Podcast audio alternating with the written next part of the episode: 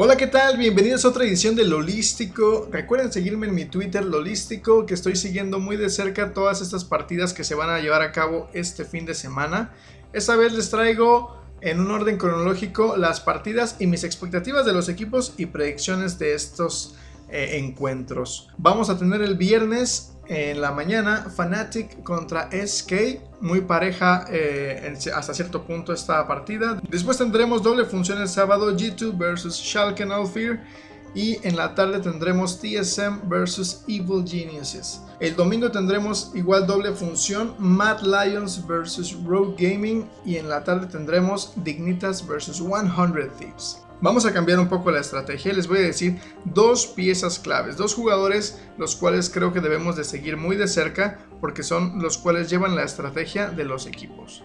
Vamos a empezar entonces con la partida de Fnatic versus SK. Fnatic llegando al playoff con dos ganados sobre SK y un marcador de 9-9. SK Gaming llegando con un marcador de 8-10, casi de panzazo estamos hablando de estos dos equipos. Ahora, ¿por qué creo yo que va a ganar Fnatic? Bueno, va a ganar Fnatic básicamente por lo que representa, por el equipo que es y el potencial que tiene. Yo no creo que SK sea ese obstáculo imbatible que ellos no puedan superar. Podría darse el caso, lo cual yo considero que es una gran sorpresa, ¿no? Que pase el mejor equipo.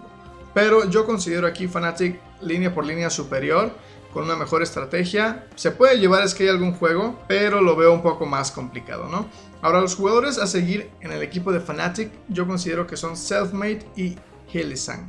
Esos dos jugadores son los cuales cuando tienen un buen día, brilla Fnatic, todo es perfecto, todo es miel sobre hojuelas. Pero cuando tienen un mal día, Dios mío, qué errores. Hasta yo que soy bronce, Digo, no, ¿cómo es posible que hagan ese tipo de cosas? Fallando flashes, flyando stunts. Entonces yo creo que estos dos jugadores son las piezas claves. Tenemos a otros más del equipo que complementan bastante bien, pero siento yo que los shot callers de Fnatic son Selfmade y Hillisang y son los que van a llevar a cabo las estrategias para sacar ventajas desde el, desde el juego temprano. Ahora del otro lado tenemos en SK a Tinks y Tweets. Ambos jugadores también muy buenos, cuando ellos tienen un buen día, brillan también. Treats ha tenido muy buenas partidas en la posición de soporte, haciendo unas iniciaciones bastante buenas, ya sea con Trash o, con Alistar. Y Tinks, bueno, sacando unos objetivos muy buenos y unas ventajas desde la jungla que hacen esta bola de nieve que luego los otros equipos ya no pueden detener. Yo considero que esta partida está un 70% hacia Fnatic y un 30% puede que se la lleve SK, sacándole al menos un juego. Recordemos que esto es a mejor de 5 y las mejores estrategias y el mejor temple de los jugadores que están concentrados para una, inclusive 5 juegos, tienen que estar al 100%. Si esto falla, bien, ni qué hablar, ¿verdad? Vamos al día sábado, fin de semana y empezamos con todo el desayuno. Vamos a tener G2 versus Schalke 04. Ahora, esta partida, a pesar de que es G2 el equipo intratable de la LEC, quedaron 1-1 en el split regular. Ojo, G2 terminó con un, con un marcador de 14-4, siendo uno de los equipos a los que perdió Schalke. Schalke por el otro lado terminó 9-9, bastante inconsistente. Yo creo que les hizo falta Odoamne. Vamos a ver qué tal se desarrollan estos dos equipos. Pero yo creo que amplio favorito G2. Es el Dream Team, tiene todas las estadísticas, tiene muy buenos jugadores. Los jugadores en los cuales me voy a enfocar esta vez van a ser Jankos y Mickey X. Otra vez jungla y soporte. Estos dos jugadores son la creatividad de G2 y los cuales jalan las jugadas hacia su favor, siendo Caps y Reckless los únicos que llegan a apretar el gatillo para llevarse las kills. Bien, ahora yo creo que es, les digo, es un amplio favorito. G2 está construido para cosas más allá como un MSI o inclusive llegar a alguna final otra vez en el mundial. Del otro lado tenemos a en Schalke, tenemos a God Gilius, claro, un jugador súper talentoso y súper inteligente en la jungla. Lo considero uno de los mejores junglas en la LEC. Y el otro jugador en el cual creo que se deben apoyar mucho es Abedage. Este mid laner que tiene que tener una partida súper buena porque está enfrentándose a Caps, el MVP del otro equipo, ¿no? Entonces, Si este, si Abedage como midlaner puede contener a Caps, puede manejarle la línea, puede mantenerlo al menos ahí, va a ser un punto a favor de Schalke. Si Caps logra sacar ventajas en, el juego temprano, tener alguna solo kill, ya se les va a desbordar, se les va a complicar y no creo que puedan regresar porque G2 es uno de esos equipos que en cuanto le das una pulgada se llevan todo, todo. Ahora vamos por el otro equipo con otra de las partidas que yo espero con ansias, que sería TSM versus Evil Geniuses. Ahora aquí igual TSM viene de perder contra Team Liquid en un mejor de 5, que quedaron 3-1, llevándose nada más un juego, perdiendo el primer juego de manera espectacular, ¿qué les puedo decir? Ustedes lo vieron con sus propios ojos, ni yo me la creía.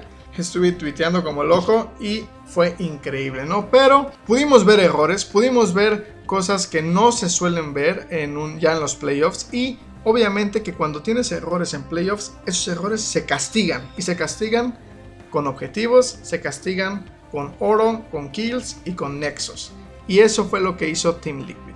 Ahora TSM tiene tiempo, tiene el potencial para mejorar. TSM es esos equipos que debe sacar una mejor cara, tiene jugadores con mucha experiencia, con mucho temple, miles de juegos, yo creo que entre, entre ellos, y tiene chance de, de mostrar una mejor cara. Ahora, de TSM, los dos jugadores que yo creo que hay que echarles un ojo va a ser Spica y Power of Evil. Considero que estos son los jugadores claves de TSM, tanto por las jugadas, tanto por el temple, tanto por los objetivos que se tiene que hacer. Spica otra vez dejando ir ciertos dragones en el early game, Tal vez no sea la clave para ganar, pero sin duda fue en algunas jugadas y en algunos juegos y por varios minutos la clave para perder. Entonces tiene que mejorar su juego y Power of Evil tiene que ampliar un poquito esa Champion Pool y sentirse cómodo en ciertos campeones porque del otro lado tenemos a los otros dos jugadores que yo considero piezas fundamentales para Evil Geniuses y uno de ellos es Jisuke.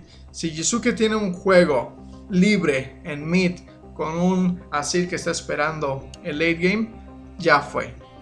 Kizuke es de esos jugadores que te presiona al máximo, trata de exprimirte cada vez que puede, trata de hacer un trade de manera inteligente sacando recursos y es un gran split pusher. Jisuke, si le das Echo, si le das alguno de estos campeones que pueda hacer un split push, ya vimos que TSM no pudo contenerlo con Team Liquid, entonces yo creo que por ahí viene cierta estrategia, ¿no? Y el segundo jugador al cual yo considero que hay que prestarle mucha atención va a ser Impact. Impact está contra Juni, casi siempre se ha visto cargado hacia el lado de Impact las victorias, entonces yo creo que si juegan hacia top lane, si Jisuke, que es un jugador que anda mucho por el mapa, casi en mid, en mid nada más es en el early game, pero si se mueve hacia top y sacan ventajas, yo creo que Impact y Jisuke pueden cargar las partidas y darle a Evil Geniuses una victoria. Aquí sí va a estar más apretado, mi pronóstico es pues tal vez inclusive llegar hasta el mejor de 5 y si acaso 60 para TSM, 40% de chance de victoria para Evil Geniuses. El detalle con Evil Geniuses es que han tenido inconsistencias que le han costado varios juegos y la falta de poder cerrarlos, ¿no? TSM viene de perder contra Team Liquid y eso yo creo que les va a abrir los ojos, aparte de que han jugado yo creo que más juegos ahorita. Evil Geniuses lleva dos semanas de descanso, entonces vamos a ver qué tal les va. Hemos llegado al domingo y estas partidas también son no tan llamativas como las del sábado, pero yo creo que son bastante importantes porque vamos a ver aquí a dos equipos muy interesantes que son mis favoritos. Bueno, el domingo tenemos la partida de Mad Lions contra Rogue Gaming. Mad Lions llegando con un marcador de 10-8 y Rogue Gaming llegando con un marcador de 14-4, siendo que en el Spring Split se llevó dos victorias Rogue sobre Mad. Entonces yo creo que aparte de eso, de las dos victorias y aparte de haber llegado en segundo mejor lugar, fue ampliamente superior y yo creo que esta serie está decantada hacia Rogue Gaming. Los jugadores para observar por parte de Rogue van a ser Larsen y Odoamne. Estos dos jugadores que han mostrado su talento a tope este split. Odoamne agarrando un segundo aire en la top lane increíblemente bien, carreando partidas, ya sea con tanques o con algún otro campeón más agresivo. Me ha parecido fabuloso su juego que tenía rato que no lo veía hacer eso.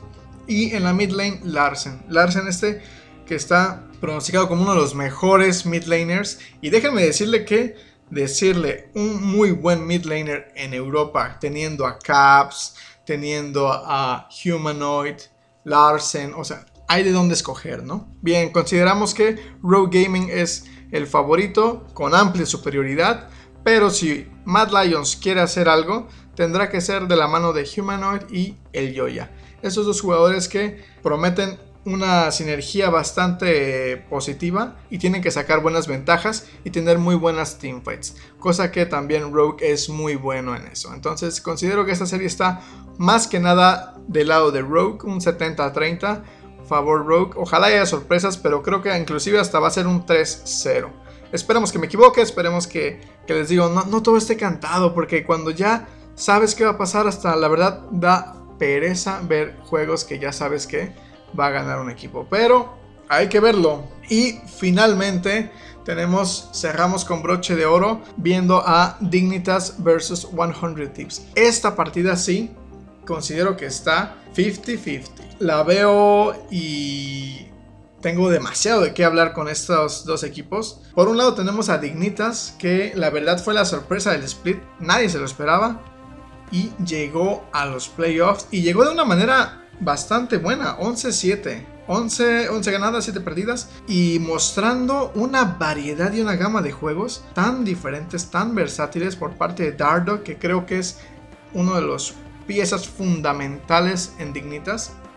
Y el segundo jugador al cual tenemos que observar es Afromu. Afromu con esa veteranía que tiene, esas habilidades y esa lectura del mapa que yo considero genial, es uno de los jugadores a los cuales debemos observar. Bien, entonces yo considero que Dignitas tiene una amplia variedad de donde elegir, tiene amplias estrategias, tiene dos jugadores súper versátiles, Dardock y Afromo, que también a pesar de tener mucha experiencia porque ya han estado en varios equipos, y Afromo pues toda una legendaria trayectoria en la LCS, creo que de la mano de esos dos eh, jugadores podemos llegar a más con Dignitas. Y eso es algo súper bien. Su ADC también ha estado trabajando súper limpio.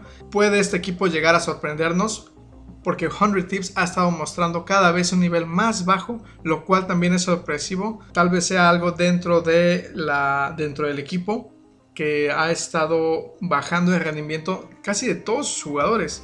Y puede aprovechar esto muy bien Dignitas para llevarse la victoria y poder llegar a más en un split, cosa que les digo es sorprendente para todos y esas son las sorpresas que me agradan, me encanta ver cuando digo yo, no, este equipo no sirve para nada y de pronto, ¡boom! Está en los playoffs y está compitiendo el 2 al 2 contra los otros mejores equipos. Entonces les digo, esos dos jugadores, Dardock y Afromu, tienen que llevar la estrategia y el shot caller para poder darnos un muy buen juego, unas muy buenas series. Del otro lado tendremos a Huji y Closer. Estos dos jugadores que, les repito, son muy creativos, son muy talentosos y que tienen que sacar las ventajas, pero los he visto cada vez yendo a menos, ¿no? Eh, inclusive aunque cambien de mid laners por cuestiones otra vez de, enfermedad, de COVID y todo esto, igual que le pasó a Fnatic, yo considero que tienen que estabilizarse en algún punto y ofrecer eso que que venían ofreciendo y trabajando desde hace un año, ¿no? Es, llevan año y medio juntos y tienen que terminar de despegar para que podamos ahora sí aplaudirles y ver el trabajo consolidado. Bueno, entonces voy a estar comentando acerca de las series en mi Twitter desde la selección del draft. Les mando un saludo a todos los que me escuchan, que tengan excelentes partidas desde Challenger hasta Iron 4. Un saludo de Lolístico.